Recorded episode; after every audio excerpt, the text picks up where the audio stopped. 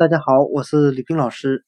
今天我们来学习单词 column，c o l u m n，表示柱子、圆柱的含义。我们用谐音法来记忆这个单词 column，它的发音很像汉语的靠了木，靠依靠的靠，木头的木。